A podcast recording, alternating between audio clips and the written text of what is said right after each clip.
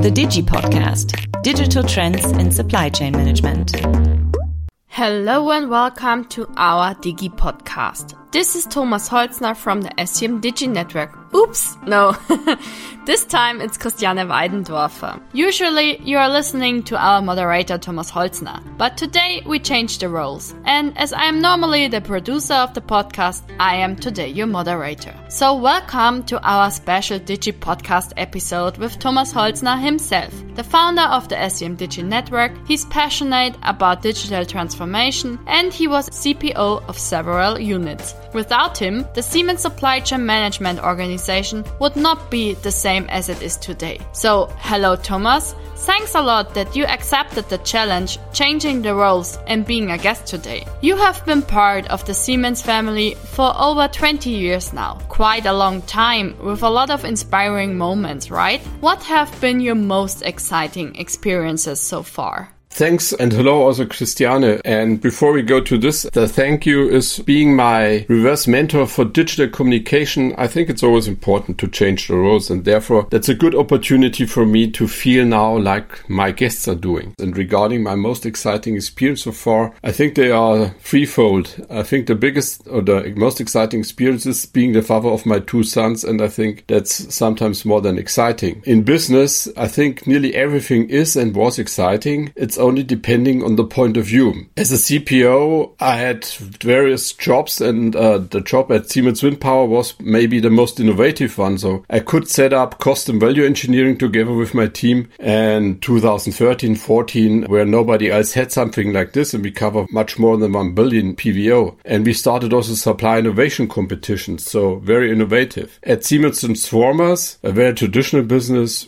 we had a merger with an Austrian company and it was a huge positive experience to, to accompany a merger with this size. And for example, in South Africa, I had the chance to build up a procurement organization from the scratch. So three different topics, three different exciting experiences. Oh, wow. South Africa a country I ever wanted to visit. But coming back to the core topic, you said something about supplier innovation, cost and value engineering, topics which relate directly to supply chain management. But one area you didn't mention so far, digitalization. I know that this is an important area for you and you are focusing on this a lot. What are the reasons for that? Originally, I studied engineering, but I was always focusing on computer integrated manufacturing. I was a tutor. I did some experience on a CAD system. And then I had the pleasure to work at Mercedes Benz also with new innovative systems. But the first real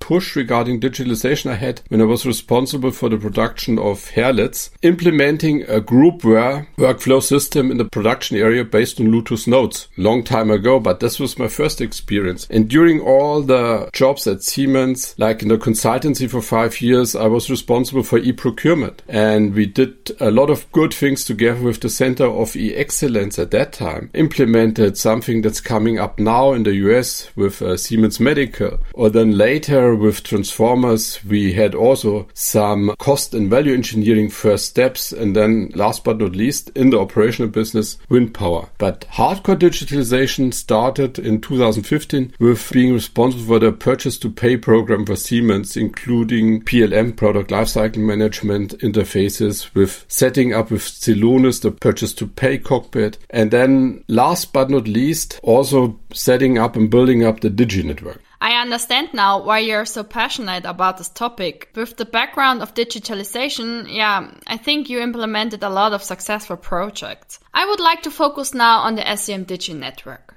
You are the founder of it, and digital transformation is really the core of the network. But that's not the only thing. We come back to this later. First of all, I would like to know why did you set up such a network at Siemens? It was not my idea. It was something where the SCM management team said, I think we have also do something bottom up to integrate people in the big IT digital transformation programs. And then I got the challenge to do something new because I'm always open and experimenting. And therefore we started with this bottom up approach in 2017. And this was in the very beginning a typical blueprint with a very enthusiastic phase in the first four to five months where a lot of people joined and then they left. And then the core team of about five, six people sat together and said, what are we doing now? And I think that was the really origin of the Digi network where we said, now we start doing things in a different way. And this different way and bottom up, I think that's very important for Siemens SCM. Okay, digital transformation and this bottom up approach are also related to a mindset change, right? What about growth mindset? Siemens is focusing on this now a lot as it is part of the new strategic priorities. How is growth mindset integrated in the network? We are totally happy and also proud about our company that they started now with four key priorities. Two of them people related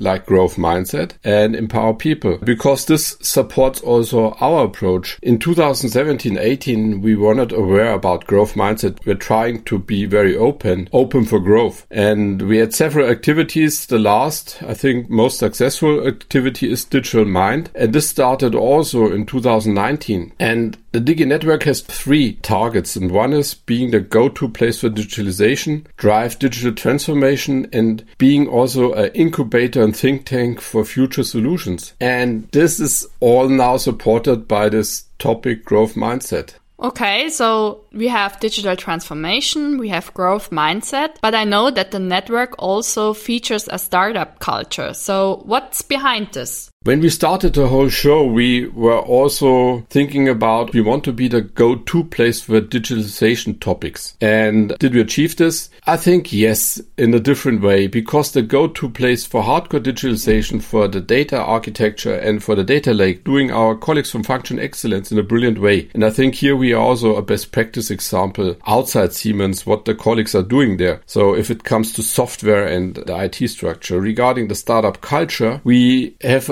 several legs there. And our most important leg is the Kickstarter. The Kickstarter is a process where we copied Dragon's Den or the Höhle des Löwen, something we do as an incubator, as a business angel, where people are invited to present ideas, apply for some funding, and we support if the voting is positive and vote can everybody of the Digi network. It's not important if it's a working student or myself, everybody has one vote. And then we subsidize 50% of the resources. We make also up channels to IT or to other needed support functions. And we created in the meantime more than 25 Kickstarters and more than 10 of them are totally successful. They are implemented in different organizations like blockchain solutions or the digital leader or now coming to growth mindset Digital Mind, where we cover now more than 1,000 people on a voluntary basis. So startup culture is crucial for us.